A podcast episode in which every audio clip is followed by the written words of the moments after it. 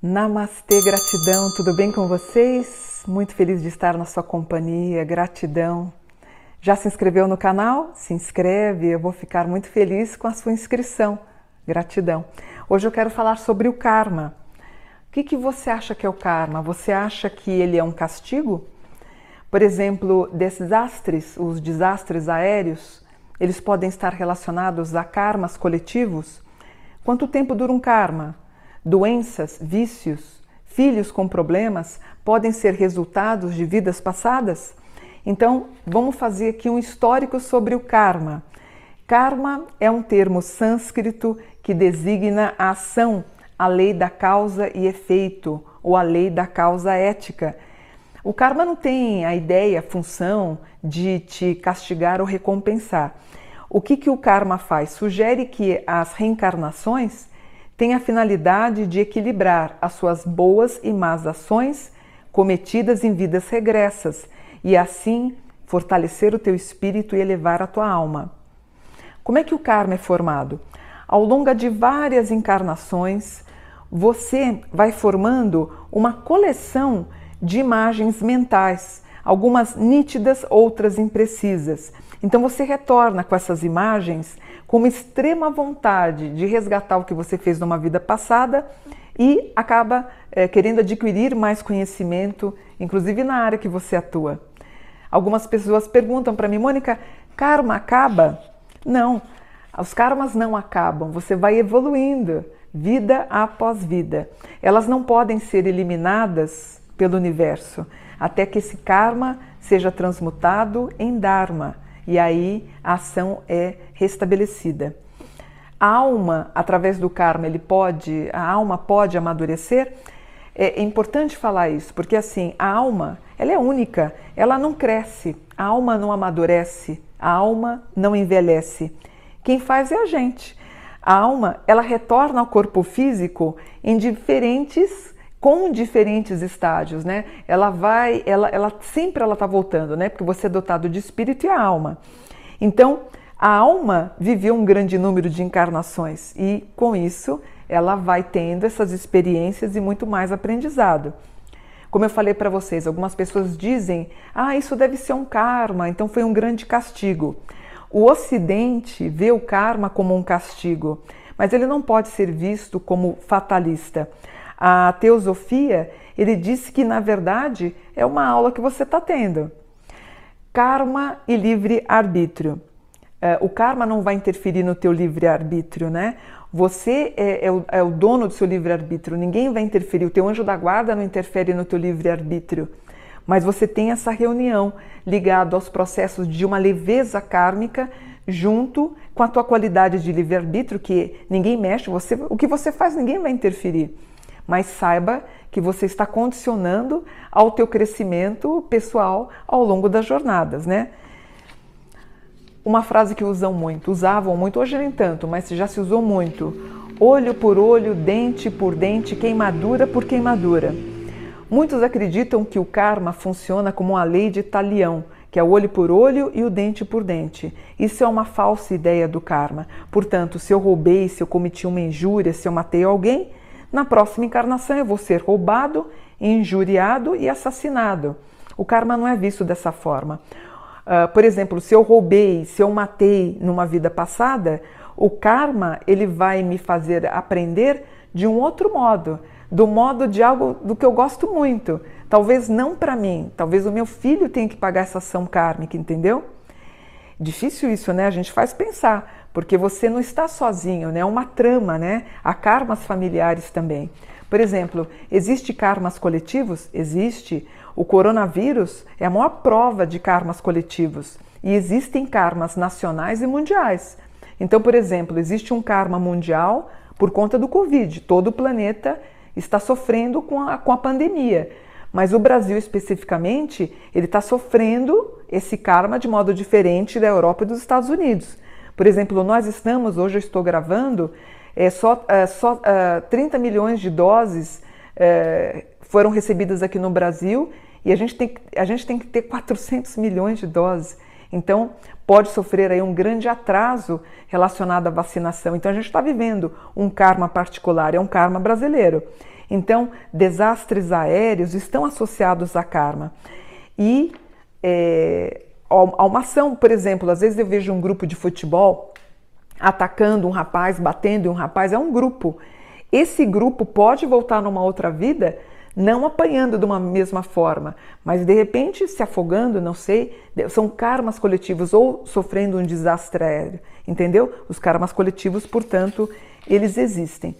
A ideia do karma é igual para todas as religiões? Não. Porque assim, o karma, ele é muito utilizado no budismo, hinduísmo, jainismo, teosofia e espiritismo. Então vai depender muito de doutrina para doutrina. E por que, que o karma se tornou negativo? Eu volto a falar. O karma ele não pode ser visto como uma apologia ao sofrimento. Porque que, que o karma é? é? É o efeito da ação e a reação.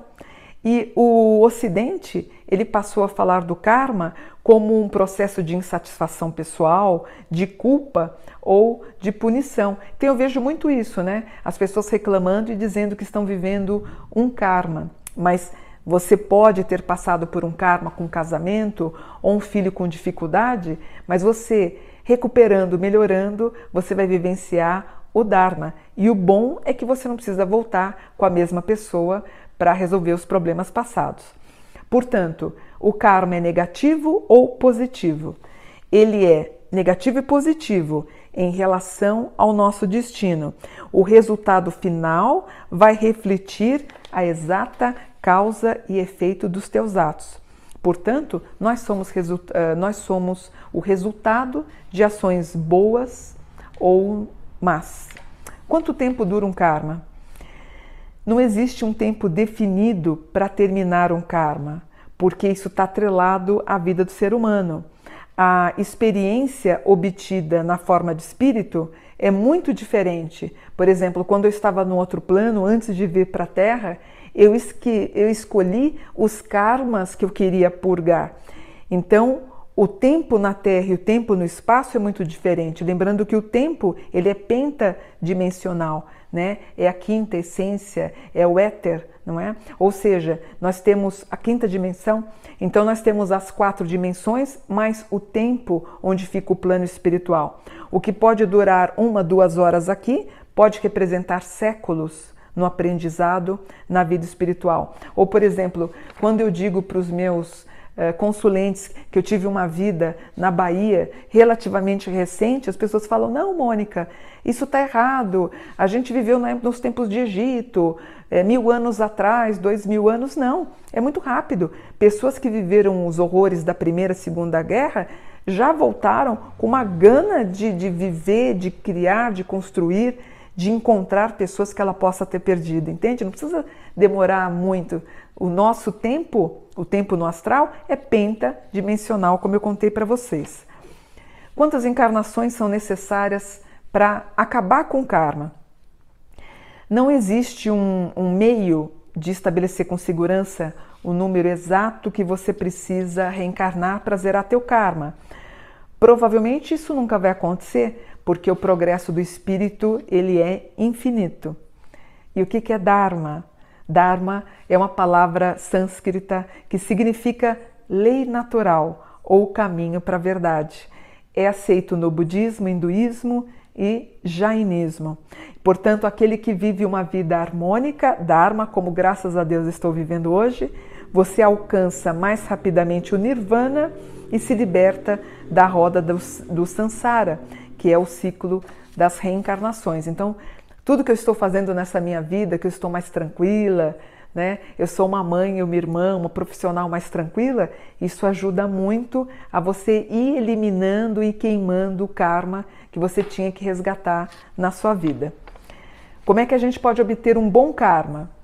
Quando a gente entende o sentido do karma, Muitos começam a ter, como eu acabei de falar, uma vida mais serena. A gente evita atrito e desentendimento com as pessoas.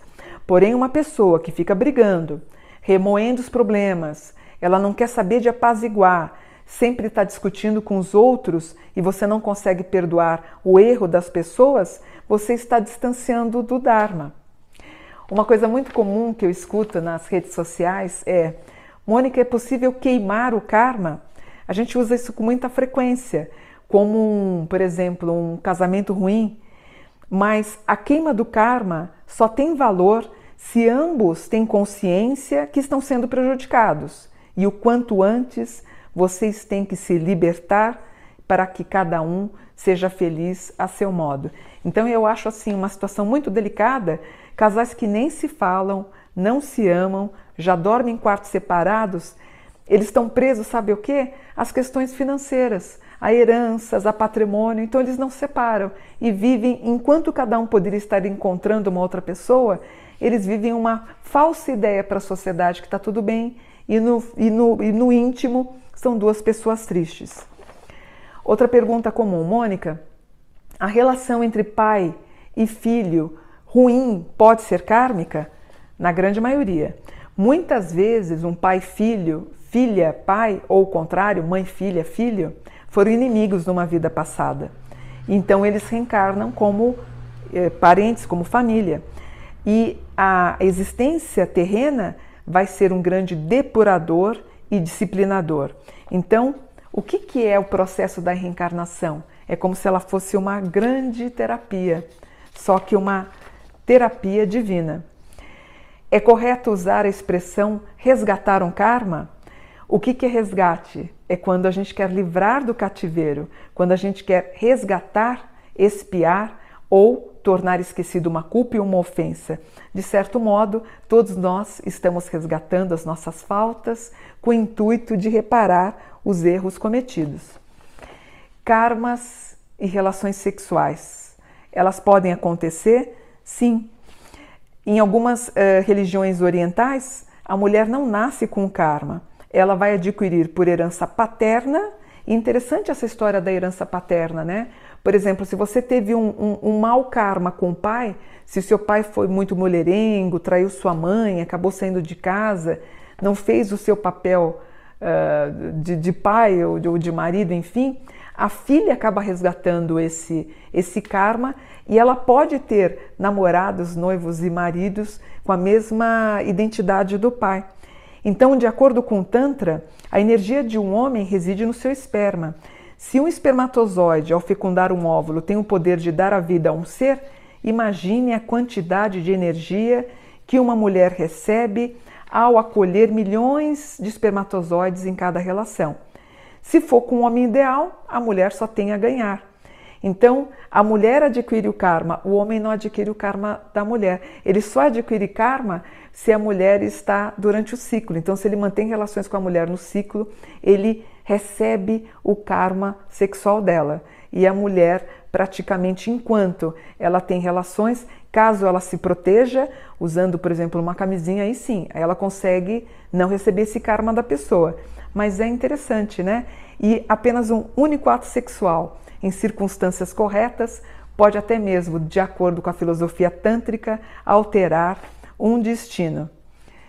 Doenças e karma.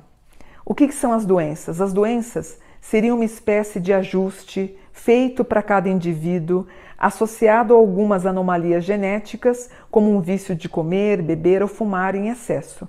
O Chico Xavier ele explicou que as doenças são resultantes dos ajustes aceitos eh, entre os espíritos e seus superiores. Nem sempre uma doença é de uma vida anterior. Pode ser a necessidade da tua alma para alertar o indivíduo de erros que esteja cometendo, como a intolerância, a falta de vontade em ajudar as pessoas, preguiça e a falta de vontade de desenvolver potenciais criativos. Blavatsky, ela disse que o karma é o poder que governa todas as coisas, ele é resultante de ações morais. Portanto, há karmas chamados karmas do mérito, karmas do demérito, karmas individuais, coletivos, positivos ou negativos, masculinos ou femininos. Então, a Blavatsky, ela diz que existe uma série de títulos eh, que respondem à ação do karma. O arrependimento e o perdão podem aliviar o karma? Para ter um bom resultado, o arrependimento e o perdão devem ser sinceros, Por exemplo, quando alguém pratica, quando alguém assassina uma outra pessoa, se ele confessar o crime, ele tem o resultado de um alívio do karma. Mas se ele, se ele omite, ele aí ele vai sofrer outras encarnações e ele volta não como a pessoa que, como eu te falei, né?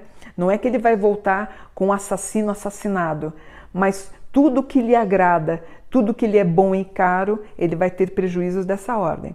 Então, quem falhou deve pedir desculpas e quem foi prejudicado aceitar verdadeiramente o perdão. Jesus dizia: Perdoai os vossos inimigos. Então, ressentimento, condenação, mágoa, raiva, o desejo de ver alguém punido são coisas que vão apodrecendo a alma. Portanto, perdoe. A gente tem um limite de justiça, mas quando a pessoa fica muito rancorosa, isso não é bom. Isso vai melhorando as suas formas de pensamento e vai contribuir para a tua evolução, colocando fim a uma ação viciosa. Gostou? Que bom que você gostou e aprendeu sobre a ação do karma. Eu vou ficando por aqui, desejando para você um dia de paz, de luz e de mansidão. Namastê, gratidão.